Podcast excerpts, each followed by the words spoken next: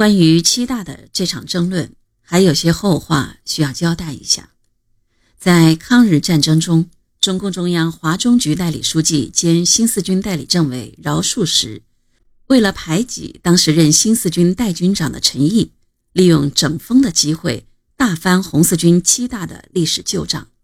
说陈毅早就反对毛泽东，反对政治委员和书记，企图取而代之。一九四四年三月十五日，毛泽东为澄清此事，专门致电华中局，说：“关于内战时期在闽西区域的争论，属于个别问题的性质，并非总路线的争论，而且早已正确的解决了。”一九五八年，毛泽东在杭州对江华说：“七大不怪陈毅，那时就是那个气氛。”因为已经造成那种形势，他只能那样。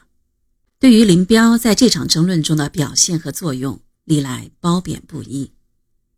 文化大革命中，林彪及其同伙把他作为难得的政治资本大做文章。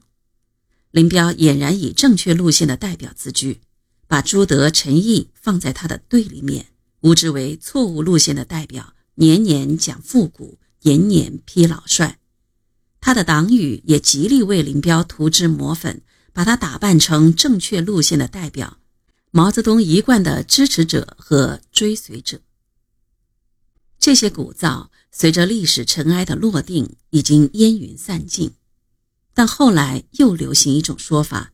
认为林彪在这场争论中怀有个人企图，挑拨离间，推波助澜，起了很坏的作用。这种说法怕也不尽符合历史的真实。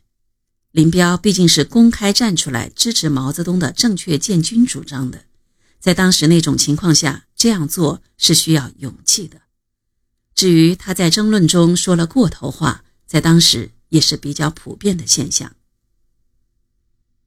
林彪通过这场争论，进一步得到了毛泽东的器重和信任，加深了他与毛泽东个人之间的关系。这也是显而易见的。毛泽东对七大前后林彪对自己的支持一直没有忘记，曾说过，有几次遭到内部同志们不谅解，把我赶出红军，当老百姓了，做地方工作，在福建。那时林彪同志同我一道，赞成我。他在朱德领导下的队伍里，他的队伍拥护我，我自己秋收暴动的队伍。却撤换了我，同我有长久关系的撤换了我，同我不大认识的拥护我。